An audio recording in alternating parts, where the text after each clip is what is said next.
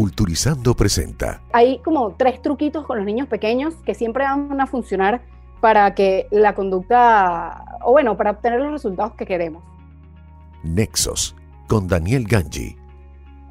Hola amigos de Culturizando, soy Daniel Ganji, bienvenidos a este nuevo episodio de Nexos. Hoy vamos a conversar con Alexandra Lombardo. Ella es psicólogo clínico y con ella vamos a tratar un tema que estoy seguro que a todos nos va a interesar, que es la nueva normalidad y los niños en la casa. Hola Alexandra, ¿cómo estás? Hola Daniel, chévere, gracias por la invitación. No, más bien gracias a ti por permitirnos este espacio y, y esta conexión con nuestros seguidores para hablar un poquito sobre algo que creo que le va a interesar a mucha gente, a mí en lo particular también, y es sobre la, la conducta de los niños. Cuéntanos a qué te dedicas. Bueno, yo tengo, así como dijiste, yo soy psicólogo clínico, graduada de la Universidad Central. Eh, en la Universidad Central no puede preespecializarse, por eso es que tú dijiste especialista en conducta. Y bueno, ahorita tengo, creo que voy a cumplir seis años trabajando en un centro de atención integral, bastante conocido acá en Caracas, eh, que tal cual como dije, es un centro integral para la atención del niño y el adolescente. Okay. Yo empecé trabajando más que todo, el 90% de mis pacienticos estaba dentro del espectro autista y bueno, con el tiempo se fue como fusionando hacia también modificación de conducta como clásica, por así decirlo. Y bueno, ahorita tengo de todo un poco y simplemente trabajo eso, modificación de conducta, programas de aprendizaje para los niñitos que están dentro de algún diagnóstico y bastante entrenamiento para padres. Cuéntanos cómo, evidentemente, toda esta situación eh, de la pandemia, la cuarentena, estar en casa, trabajar en casa, tener al niño en casa y todo en casa, ha, ha generado un cambio, en, digamos, en la conducta no solo de los niños, sino de, de los padres o de, o de, quienes conviven con, con, niños, familiares, abuelos. ¿Cómo afecta esta bueno. nueva normalidad y, qué es lo que está pasando? ¿Qué, qué has podido ver, ver tú en, en, tus pacientes y en tu, tu profesión? Bueno, yo que, que, yo trabajo más que todo con niños de edad preescolar, que no lo dije antes. Okay. Eh, es decir, como desde año y medio hasta aproximadamente seis añitos, dependiendo del caso. Eh, y bueno, yo siempre digo a los papás que a los niños pequeños eh, los cambios siempre va a ser algo que les afecta muchísimo, porque ellos en, a esas edades sienten que necesitan tener control sobre su medio ambiente. Y por eso muchas veces cuando hay cambios importantes en la vida de ellos, eh, ocurren cosas como más berrinches y que podrían ser esos cambios importantes que además forman parte de esa vida cotidiana. Cosas tan simples como quitarle los pañales, quitar, eh, destete, colegio nuevo, etcétera, etcétera, etcétera. Entonces, si además a estas cosas tan simples que eh, afectan la conducta de ellos, le agregamos algo tan drástico y un cambio tan repentino como el de la pandemia, bueno, obviamente siempre se van a ver eh, cambios conductuales, quizás aumento en los berrinches, no en todos los casos, pero sí puede pasar. Y mmm, seguramente te va a parecer interesante escuchar que si bien aumentan los berrinches, lo más difícil es el trabajo que hay que hacer con los papás de que se vayan adaptando a toda esta nueva situación, ¿no? Eh, eso te iba a preguntar, ¿no? Y, y de ahí eh, iba a extraer dos preguntas. Una, darle un poco de tranquilidad a los papás. Supongo que es normal que, que, que hayan ciertas variaciones en las conductas de los niños, más berrinches o, o, lo que llaman a veces la involución. Bueno, antes iba al baño, ahora dejó de ir. Y lo okay. otro, algo, algo que rescato, los papás. ¿Cuántos años tiene él? Eh, en el, el, nuestro tiene dos y medio. Ok.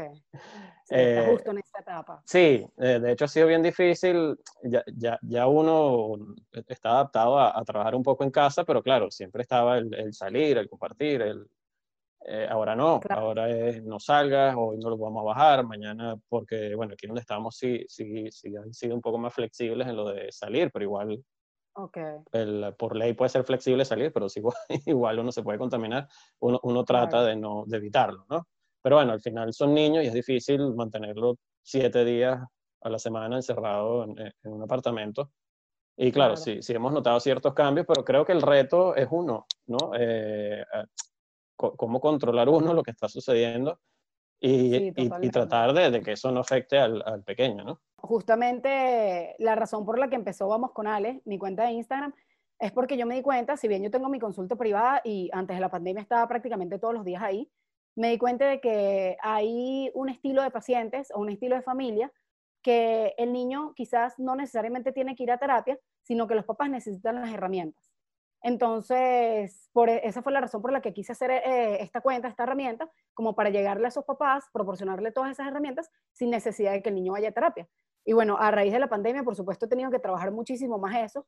Y mm, incluso con mis pacientes regulares, que tengo niñitos dentro del espectro que ni siquiera hablan, y por supuesto no los puedo sentar frente a una pantalla, el hecho de que las mamás entiendan que lo más importante es que ellas tengan las herramientas y que lo más importante es lo que ellas hacen en casa. Entonces sí me inicialmente me costó mucho que las mamás entendieran eso y que eh, se flexibilizaran y entendieran que ahora no era yo con el niño, sino yo con ellas, explicándoles lo que iban a hacer y llevando un seguimiento. Y bueno, si bien los niños por supuesto tienen que ir a terapia, en el caso de estos niñitos que no hablan y necesitan otro tipo de terapia, eh, las mamás logran cambios increíbles, solo con mi seguimiento y dándoles las herramientas. Pero es eso, como que ese primer momento de aceptarlo, flexibilizarse, adaptarse, etcétera, etcétera. ¿Qué recomiendas tú a, un papá que, está en esta situación? Es decir, eh, obviamente hay, hay, una terapia, hay, hay, es delicado hablar un poco a la ligera, pero sí, sí, porque a veces uno, uno mismo cae en el error, no, es que el niño y esto y lo otro, pero es uno, ¿no? Eh, yo a veces siento que es uno el que, el que o no sabes controlar la situación, o se te va de las manos, o porque al final es uno el que uno es el adulto, ¿no? Uno, uno tiene que entender lo que le está pasando al niño, o tratar de, de, de ver más allá de el, la, la, simple molestia, entre comillas, que le pueda generar a uno. El, hablando particularmente de un berrinche, que, que, es lo que de repente es el, punto más álgido para uno como papá, porque de repente si, si ah, hoy, hoy uso el pañal, después lo, lo, lo, volvió a echar para atrás, de repente son cosas que uno puede manejar más en lo emocional, pero ya el berrinche es algo que a mí, en lo particular a veces me cuesta controlar porque uno lo escucha, lo escucha, lo escucha y wow, entonces uno siente que entra como en una espiral y no, y no, oye, ¿cómo, cómo controlarlo? ¿O qué, o qué herramienta? No, mira, respira, o volteate, o escúchalo, atiéndelo, grítale, no le grites. Yo siempre digo, o sea, y todos lo decimos siempre, que los niñitos aprenden con el ejemplo y son como unas esponjas. Entonces, hace poco hice un live con una muchacha también sobre el tema de, de, cómo enfrentar esta nueva normalidad con niños. Y lo primero que yo le decía a ella es que, y esto incluye, esto incluye la parte de los berrinches. Los niños absorben totalmente cuando uno está estresado, cuando uno está de mal humor, y lo contrario, cuando uno está, se siente seguro de lo que está haciendo, cuando uno está tranquilo, etcétera, etcétera. Y yo creo que la herramienta clave de toda esta situación que estamos viviendo es, bueno, que ellos lo vean a uno tranquilo, que si bien las cosas son diferentes, eso no quiere decir que sean malas y que ellos eh, de alguna manera se den cuenta que si mamá y papá están tranquilos y están seguros de que todo va a salir bien, ellos seguramente van a estar más tranquilos.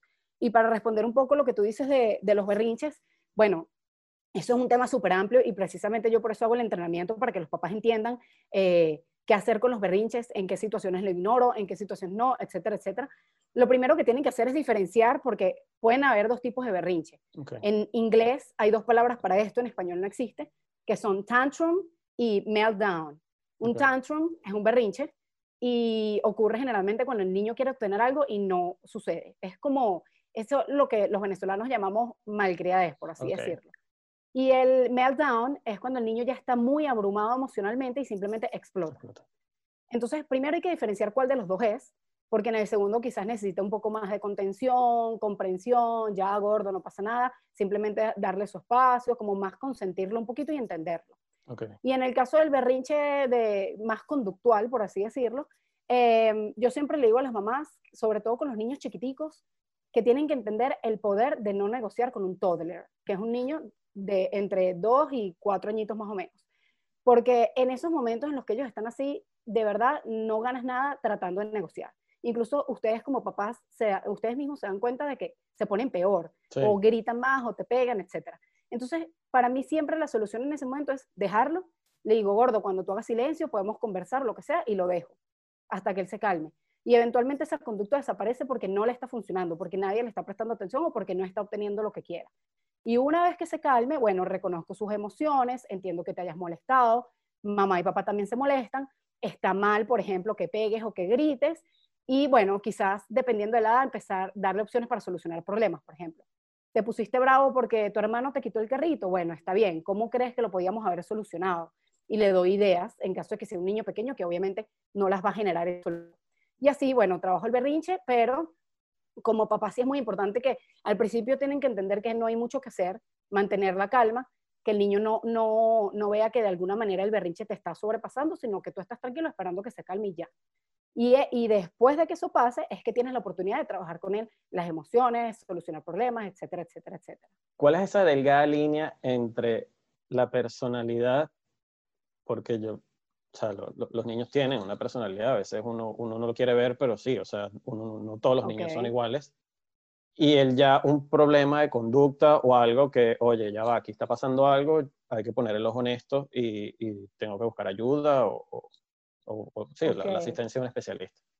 Bueno, yo creo que más que una, como un problema así que uno pueda diagnosticar, porque además existen trastornos conductuales, pero eso es más complicado diagnosticarlo.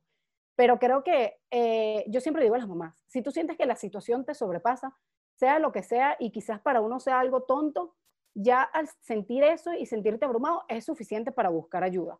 Porque además fíjate el, el, estilo de entrenamiento que te comentaba yo al principio, yo lo único que voy a hacer es entrenarte, proporcionarte todo un montón de herramientas y darte estrategias para que utilices en esas situaciones.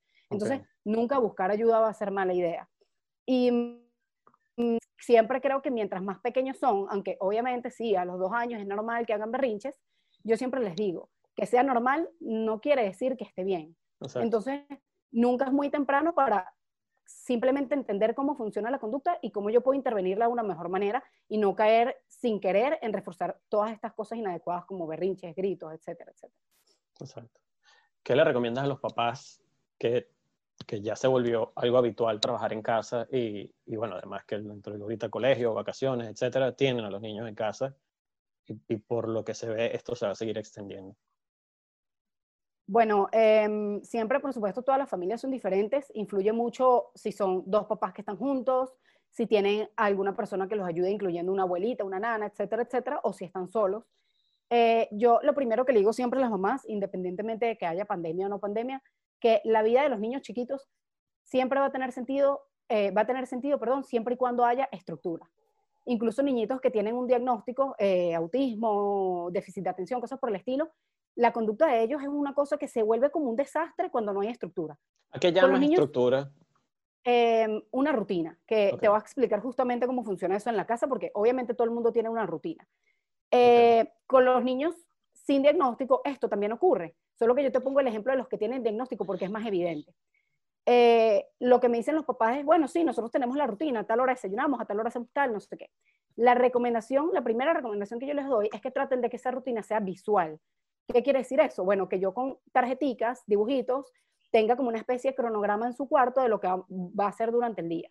La rutina base, no tiene que ser algo muy complejo. Me levanto, me cepillo los dientes, tareas, desayunamos, alguna actividad especial, etcétera, etcétera, hasta la hora de dormir.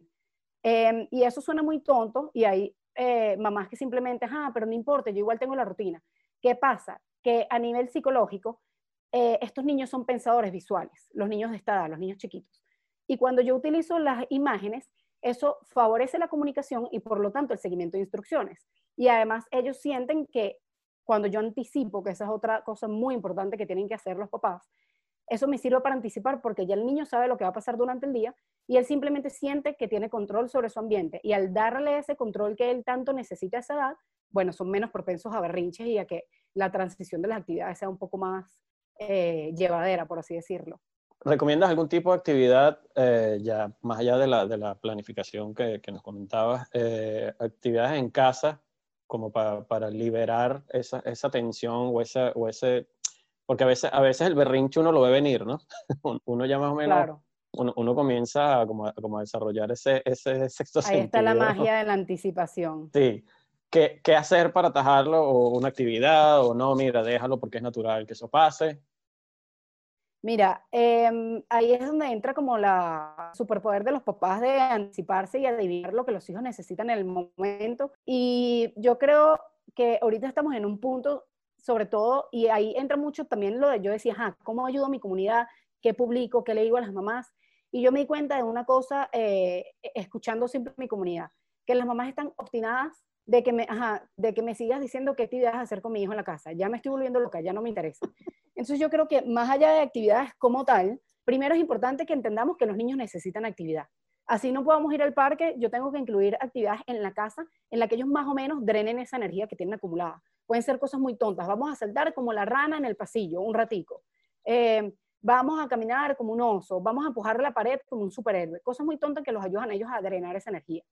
Además, eh, ese sexto sentido que tienen ustedes los papás, utilizarlo y entender cuándo hay días que de verdad están muy abrumados y simplemente lo va a dejar un ratico jugar lo que él quiera o quizás va a haber unos minuticos más de televisión hoy porque está simplemente eh, saturado y ya. Es decir, si hoy no hace las tareas, no es grave, lo intentamos mañana y listo. Y, mm, y sí creo, con los niños pequeñitos, por ejemplo, como el tuyo, que es muy importante incluir actividades de mucha exploración, porque ellos están en una edad en la que necesitan descubrir, necesitan explorar, es una necesidad que tienen que cubrir, y eso es importante no dejar, de lado. ¿Qué actividades son esas? Bueno, cosas con texturas, cosas con pintura, eh, cosas que impliquen descubrir materiales nuevos, etcétera, etcétera. Siempre es importante hacerlo. Por supuesto, yo entiendo que los papás no pueden hacer los días, pero yo siempre les digo que por lo menos dos, tres veces a la semana que haya una actividad especial de ese estilo, va a ser bastante eh, productivo y beneficioso para el niño y bueno, para los papás también. Respirar profundo para poder recoger el desastre, porque a veces se pone más creativo lo que... Yo creo que más allá de respirar profundo, a los papás y a los adultos nos pasa bastante que nos cuesta flexibilizarnos. Entonces, si te desespera que va a ensuciar todo, bueno, te buscas unas pinturas que sean de agua, ¿sabes? Y no te estresas por eso y sabes que después lo vas a limpiar y metes al niño en la ducha completa y listo. Y que a veces este, olvidamos que, que, fuimos niños y entonces como que no disfrutamos el momento, sino que estamos más bien pendientes de, que, que, no rompa o que el desastre, que no lo bote. Que no haga desastre. Y, y, uno, incluso uno no lo disfruta, ¿no? Y, en, lo particular a veces me ha pasado y después yo ahí mismo reflexiono y digo, no, está mal, o sea, está bien lo que está haciendo. Incluso yo creo que, sobre todo a la edad de tu, de tu hijo, esa es una edad como súper rica, ¿no? Porque ellos descubren bastantes cosas, cualquier cosa los impresiona. Entonces yo creo que como papá tienen que aprovechar eso, porque de verdad, cualquier actividad que se inventen, al niño le va a parecer lo máximo. Están en una edad en la que jugar con una caja es súper divertido y ni siquiera tiene que ser un juguete carísimo o súper innovador. Bueno, el, típico cuento de que juegan más con la caja o con la bolsa del regalo que con el regalo. Que con el juguete. sí. Exacto. Dijiste algo importante y es sobre la televisión. Eh, obviamente los niños en casa están sobreexpuestos a, al menos a la tentación, ellos y uno como padre, de caer en toma la tableta o toma el teléfono o toma el televisor. Claro. ¿Cómo, cómo jugar con eso? ¿Cuánto, si es, o sea, más allá de que evidentemente es malo la, sobreexposición, incluso por un tema visual, eh, eh, está bien ceder un poco en una situación como esta o no, mira, no y punto, y invéntate otra actividad o cómo, cómo manejar eso. Mira, yo creo que depende mucho de la edad, pero yo siempre le digo a los papás, o sea, yo con eso trato de ser flexible porque, por supuesto, y yo que trabajo mucho con autismo y con ese tipo de diagnósticos, por supuesto, si no existe el televisor, mejor todavía. Pero, ajá, tenemos que ser realistas y si estamos en el siglo XXI, este, estamos en plena pandemia en la que nosotros mismos estamos subsistiendo a través de todo esto. Entonces es como que bastante irónico que me hagas esa pregunta en este momento y me respondo yo misma que hay que flexibilizarse un poco. Si bien es importante que no sea excesivo, por ejemplo, ayer entrenaba a una mamá, a unos papás que me decían que la niñita no habla casi. Y ella misma me lo dijo y se dio cuenta y me dijo, pero ella ve mucha televisión y creo que tiene que ver con eso. Mm. ¿Qué pasa? Que ella está en una edad en la que está en esa transición de llanto a empezar a comunicarse. Y por supuesto, si yo meto demasiada televisión, sí se va a ver afectado el lenguaje. Entonces, por eso yo digo que por lo menos de los dos años para abajo, si no, puede si no hay televisión, mejor. mejor. Eh, y de los dos años para arriba, bueno, eh, no más de una hora al día, tratar de que una hora antes de dormir no haya pantallas para que los niños puedan dormir bien, porque eso influye muchísimo.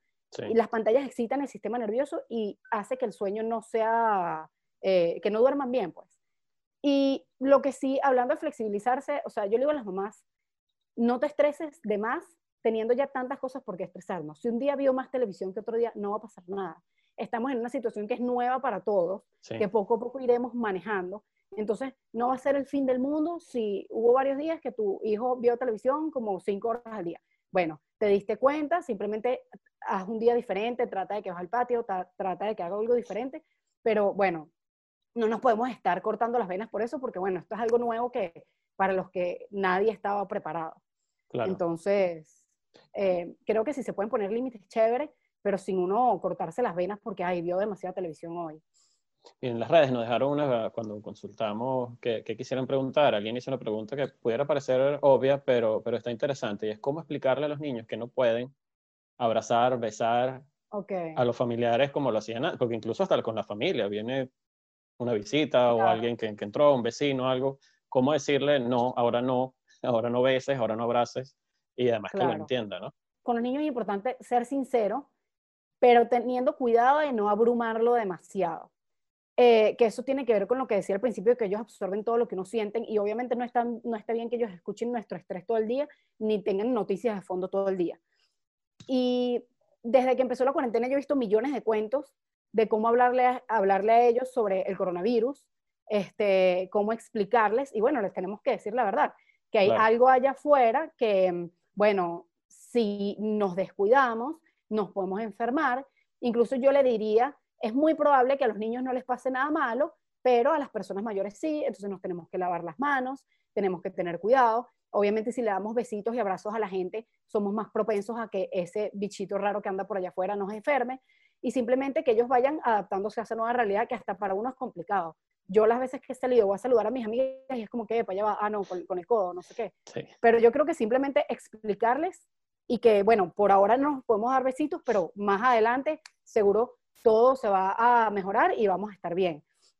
Y además incluir que, no, o sea, que no es necesario que se preocupen más de lo necesario para su edad y que entiendan que mamá y papá los va, los va a cuidar y no va a pasar nada, pero que entiendan que estas son las medidas nuevas con las que tenemos que vivir. Alexandra, para finalizar, danos tres pasos para mejorar la conducta y, cuál es la mejor forma para dar esas instrucciones? Mira, a ver si te lo puedo decir de una forma resumida. este, yo creo que hay como tres truquitos con los niños pequeños que siempre van a funcionar para que la conducta, o bueno, para obtener los resultados que queremos. La primera es anticipar. A un niño yo no le puedo decir, anda a bañarte si él está jugando, porque obviamente va a ser un berrinche. Si yo le voy avisando con tiempo, le pongo una alarma, este, tengo mi rutina visual en la casa, que es el segundo truco, eh, él seguramente va a funcionar mejor. Entonces ahí ya te dije dos. Y el tercero que parece más tonto y es más importante todavía es, tengo que tener cuidado o ser consciente de la forma como doy las instrucciones. Porque los papás están muy acostumbrados a que es no lances, no pegues, no grites, no te montes. Y a un niño pequeño, eh, para un niño pequeño eso no tiene sentido, porque para yo poder entender los opuestos necesito tener un pensamiento abstracto y los niños pequeños tienen un pensamiento concreto. Entonces, por eso muchas veces los papás dicen, oye, es que mientras más le digo que no, más hacen lo mismo. Y no es porque el niño sea rebelde, sino porque en realidad no le he dicho qué es lo que estoy esperando de él. Entonces, ¿cuál es la forma adecuada de darles instrucciones? En positivo. Bájate de ahí, manitos tranquilas, vamos a guardar, habla despacio, etcétera, etcétera, etcétera. Yo siempre le digo a los papás que con estos tres cambios yo les garantizo que van a ver eh, una evolución increíble en la conducta de sus hijos y que además los van a ver como más tranquilos. Podemos hacer una sesión especial sobre el no. Ok, bueno, eso no es tan largo como tú crees. Incluso yo tengo por ahí una IGTV que dura nada más cuatro minutos eh, de la explicación de esto y, y, es algo muy simple, solo que muchos papás lo desconocen y creen que lo del no tiene mucho que ver con que, ay, es que si le digo mucho que no se va a frustrar, que pobrecito. hay psicólogos que te hablan que, de que a nivel de, de, neuro, de neuro, de la parte neurológica, si yo le digo mucho que no, entonces eso es malo, ¿qué tal? Pero, y sí, es verdad, pero la verdadera razón de por qué no siguen instrucciones es porque yo no le estoy diciendo lo que espero de él, más allá de que él no sea malo o sea bueno o, lo que sea. Alexandra, ¿cómo te encuentran en las redes? Eh, en mi Instagram, que bueno, es el único que tengo, es mi Instagram personal y de trabajo, es Vamos con Ale, así súper sencillo como suena. Eh, y bueno, por ahora es la única plataforma en la que estoy trabajando. Vamos a ver si más adelante desarrollamos algo chévere, un podcast o algo por el estilo.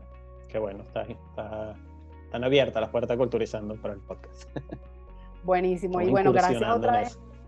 Gracias otra vez de nuevo por la oportunidad. De verdad me encanta culturizando, sobre todo por lo diverso de los temas, ¿no? Sí, sí eh, es lo que hemos tratado de, hacer en estos ya casi 10 años, que es hablar de todo un poco, ¿no? Al final sí creemos que, y, es nuestra, nuestra base de contenido, es al final todo lo que el hombre hace, toca o ha dicho o ha hecho o hará, eh, forma parte de la cultura y, creo que temas como estos es importante también tocarlos, sobre todo en el, en el momento en el que estamos viviendo ahorita, ¿no? Sí, exacto. Que yo creo que la gente más que, sí, bueno, todo el mundo necesita herramientas y lo que decía al principio, que las mamás ya están como obstinadas a que les siga diciendo qué manualidades hacer en la casa. Sí. Creo que a veces uno simplemente necesita que alguien te diga, tranquila, todo va a estar bien, lo estás haciendo bien. La palmadita en la espalda, como quien dice. Exacto. exacto. Alexandra, muchísimas gracias. Gracias por tu tiempo, por tus A ti, valiosos consejos. Y bueno, esta es una ventana abierta. Cuando quieras, aquí estamos y, y podemos seguir conversando. Gracias de nuevo, Daniel. Una producción de culturizando.com.